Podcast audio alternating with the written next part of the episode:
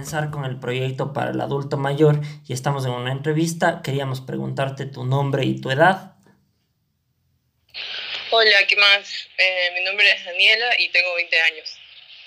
Perfecto. Daniela, ¿recuerdas alguna historia o anécdota que me puedas contar ahora sobre tus abuelos, tus abuelas o algo que hayas vivido sobre ellos o algo que recuerdes sobre ellos?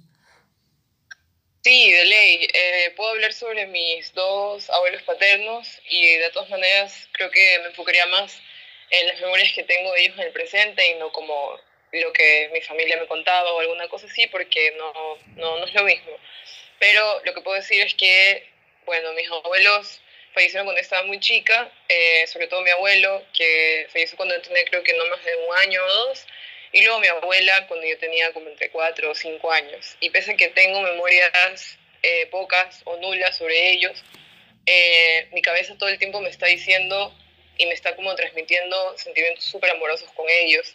Y eso, eso remarca a la importancia de la memoria corporal, ¿no? O sea, tengo muy pocas memorias con mi abuela, con mi abuelo no tengo nada, pero yo confío fielmente en mis instintos y en la memoria corporal. Para mí es una cosa muy sagrada y y si mi cabeza todo el tiempo está transmitiéndome que sentimientos de amor y de cariño, de nostalgia positiva hacia ellos, es porque em, la memoria del cuerpo está presente todo el tiempo, está alerta y está diciendo como que, bueno, cuando tú eras pequeña, estas personas cuidaron mucho y te quisieron un montón y, y como medio que en sus últimos años de vida eh, eh, se dedicaron a, a, intentar disfrutarte, ¿no? Porque de todas maneras, yo soy una persona binacional y no pude vivir con ellos tantísimo. Eh, estuve en Lima con ellos, sí, pero solamente fueron esos cuatro o cinco años hasta que ya ellos fallecieron, entonces medio como que se dedicaron a, a cuidarme, a pasar conmigo, en tanto que ellos estuvieran vivos, pero yo no tengo memoria de esas cosas. Como, como digo, como te digo, de lo que tengo memoria es del sentimiento y del cuerpo que hablas en la memoria, ¿no? Diciendo que, que cuidaron de ti y fueron personas que te amaron un montón. Entonces esas cosas me mantienen muy enlazadas con ellos, pese a que no recuerdo nada, de anécdotas o, vivencias con ellos. Su, su, imagen de esa manera está muy presente y evidentemente física, porque eso sí me acuerdo, pero, pero por ahí va la cosa. Eso me, mantiene, mantener, eso me, me permite mantenerlos vivos y con, llenos, llenos de amor todo el tiempo. Perfecto, muchísimas gracias Daniela. Te, te, quisiera hacer otra pregunta. Tú cuando seas un adulto mayor, ¿cómo te gustaría ser tratado?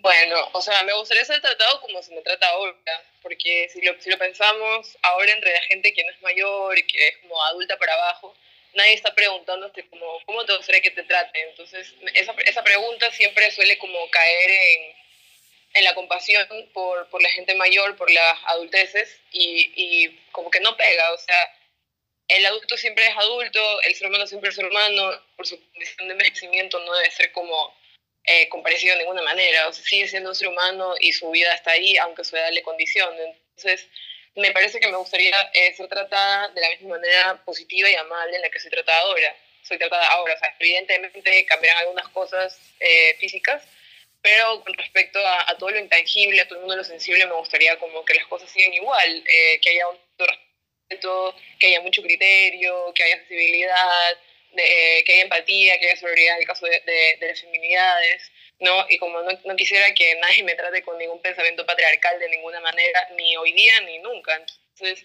creo que la respuesta responde a más bien como de qué, ma de qué manera me gustaría que la vida continúe normalmente. O sea, no me gustaría que me patologicen como una anciana, en todo caso, porque eh, qué feo patologizar a los ancianos, porque al final son seres como todos nosotros, entonces creo que por ahí iría la cosa. Perfecto. Gracias, Dani. La última pregunta es eh, en relación a que te proyectes hacia un futuro y cómo te gustaría que sea tu vejez. Ya nos comentaste en la pregunta anterior un poco y nos adelantaste un poco el tema, pero si nos puedes comentar también cómo te gustaría que sea tu vejez, cómo te gustaría vivirla, de qué manera, ¿no?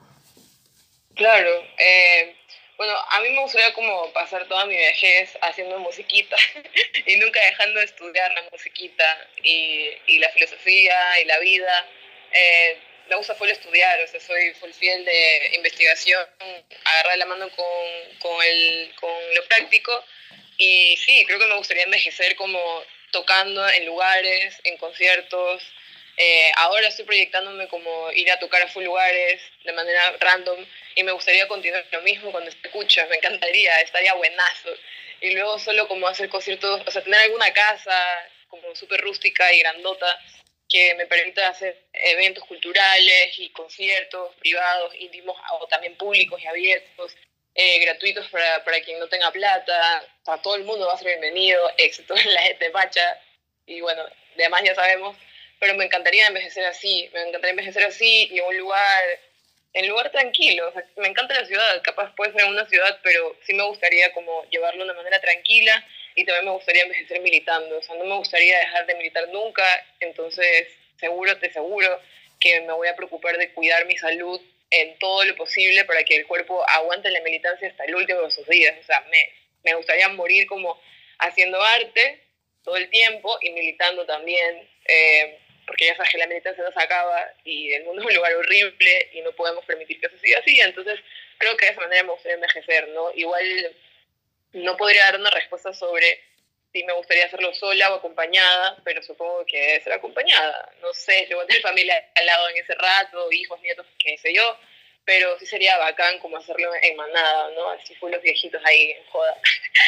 Viejitos hechos los jóvenes, molestando ahí, haciendo la musiquita. Sería bacán que se arme un crew, así un grupo de, ancianos artistas que, que le den con todas y seamos tratados igual que la gente de cualquier X edad y no se nos patologice, más bien ayudar a la comunidad. Seguramente me gustaría eh, eh, educar, dar talleres, o sea, todo lo que tenga que ver con militar, así, hacer full musiquita, full y trabajar con full artistas y todo eso así hasta la vejez.